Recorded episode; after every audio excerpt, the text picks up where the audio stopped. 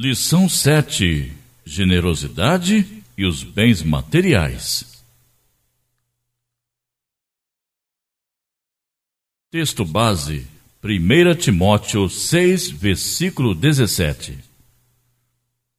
Os bens materiais podem constituir uma grande tentação às pessoas. De fato, o materialismo nos influencia, tornando-nos muito mais suscetíveis à avareza.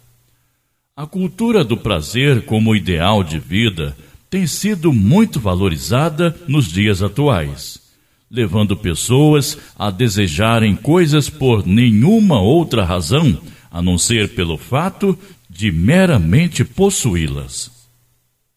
As coisas vão pouco a pouco assumindo tanta importância que os relacionamentos têm ficado enfraquecidos como o caso do chefe de família que se preocupa em trabalhar demasiadamente para dar o melhor conforto para os da sua casa e, em contrapartida, se esquece de dar tempo à esposa e os filhos. Ao final, ele se vê infeliz com tantos bens materiais, pois está sem a família. Na lição de hoje, vamos refletir sobre a mordomia dos bens materiais veremos que a nossa casa, o nosso carro e outros bens são muito bem-vindos para o conforto. No entanto, deve-se prestar atenção para o apego e a dependência que isso pode causar, transformando o indivíduo em um avarento. Assim, os bens materiais não são maus em si mesmos, mas sim o apego inflexível a eles. Primeiro ponto: saber resistir. O apóstolo Paulo fez um apelo aos irmãos de Corinto. Entretanto, busquem com dedicação os melhores dons. Passo agora a mostrar-lhes um caminho ainda mais excelente. 1 Coríntios 12, verso 31. As tentações são camufladas para nós naquilo que nos dão prazer e conforto. Elas se apresentam para nós como descanso daquilo que é a nossa obrigação e dever. Somente com discernimento espiritual, por meio da reflexão na palavra e da oração, podemos encontrar o escape e vencer as artimanhas do inimigo. É muito fácil deixar que as coisas materiais dominem nossa vida. Diariamente, Somos bombardeados pela mídia com propagandas prometendo felicidade em produtos que nem sempre podemos ou precisamos comprar. Até mesmo prometem alguma experiência estimulante que trará uma suposta realização pessoal. Assim, muitos são levados pela roda do consumo para logo em seguida, insatisfeitos, desejarem algo mais. Segundo ponto guardar ou doar. Há um desejo da parte de Deus expresso nas Escrituras, mostrando que ele deseja bem mais de seus filhos do que simplesmente escapar da tentação do materialismo.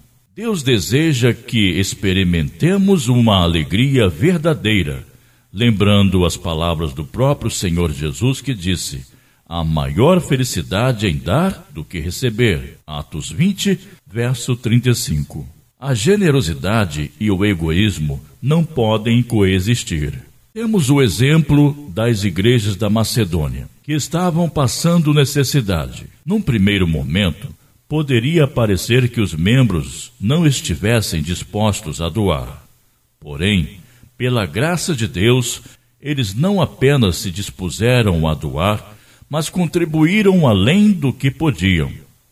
Ficaram felizes em poder ajudar os irmãos de Corinto, embora estivesse vivendo em uma extrema pobreza. E por exemplo de corações generosos transformados pelo poder do Evangelho. Essa atitude dos cristãos da Macedônia está em total contraste com o materialismo egoísta que é constatado hoje na vida de muitos. Quando se permitem dominar pelos seus bens materiais, escolhendo suas mãos para a existência dos desesperados. Que o exemplo dos macedônios sirva de exortação para nós em relação ao repartir com os necessitados. Você se percebe generoso ao dispor de algo em função de outra pessoa. Somente cristãos cheios do amor de Cristo poderiam ter feito o que fizeram. E esta é a arma capaz de enfrentar a ganância. O amor altruísta no coração pode expulsá-la de vez e substituí-la pela generosidade. Ponto. Terceiro, reconhecer a quem pertence. Do Senhor é a terra e tudo que nela existe, o mundo e os que nele vivem. Salmos 24, verso 1. O termo do Senhor nos ensina duas coisas: a prosperidade. A terra e todos os seus recursos são de fato do Senhor, sendo Ele seu Criador. B. Origem. A terra tem sua origem em Deus, e Ele a ofereceu ao homem para nela viver, e lhe deixou a incumbência para dela cuidar. Entretanto, portanto, que a terra não é nossa. Não obstante, continuamos a desfrutar dela. Tudo o que a terra oferece naturalmente ou o que nela produzimos não é nosso, é do dono. Cabe-nos, assim como afirmou o salmista, reconhecermos que tudo provém de Deus graciosamente. Inclusive, nós também somos propriedade dele. Uma percepção sábia é a de que muito do que alcançamos na vida tem a ver com a participação dos outros. É justo, então, partilhar sempre que possível e necessário. Precisamos nos despertar para a responsabilidade de olhar para o próximo com generosidade, e os bens deixarão de ter o mesmo valor possessivo e estarão à disposição para ajuda. Paulo descreve todos os seus bens materiais e imateriais que possuía antes do seu encontro com Cristo.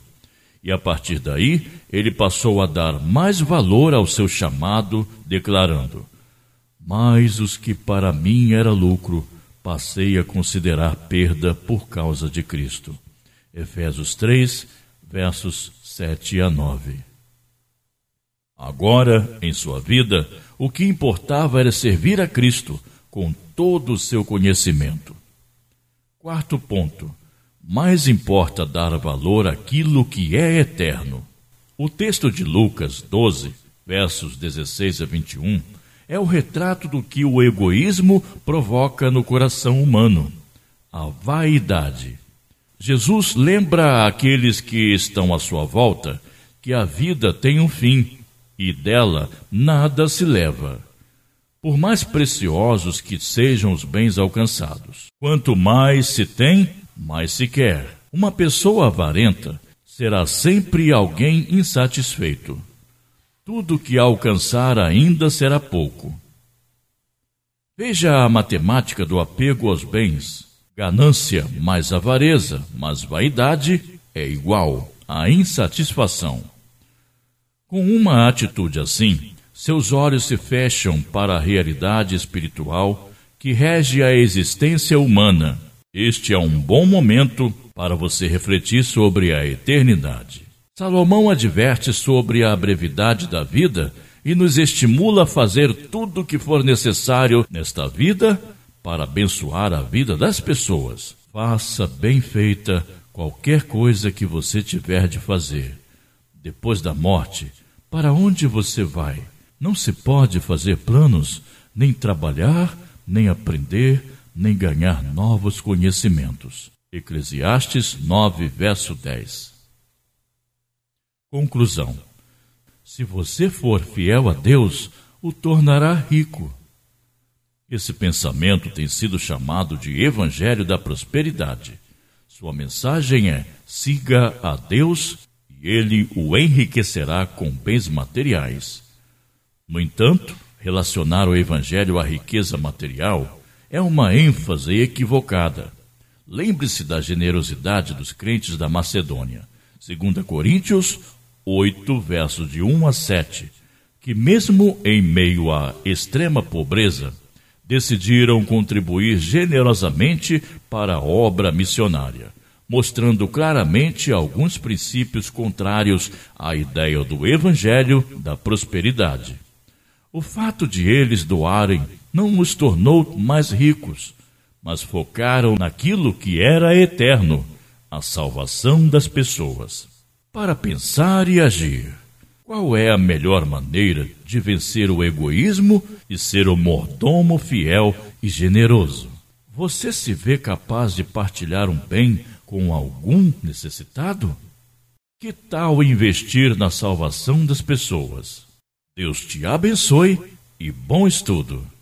Leitura diária, segunda, Primeira Reis, capítulo 21. Terça, segunda Timóteo, capítulo 3, versos de 1 a 5. Quarta, segunda Coríntios 8, versos de 9 a 15. Quinta, Mateus 4, capítulo 4, versos de 1 a 11. Sexta, Filipenses 3, versos de 7 a 9. Sábado, Mateus 13, versos de 3 a 7. Domingo, Lucas 12, versos 16 a 21.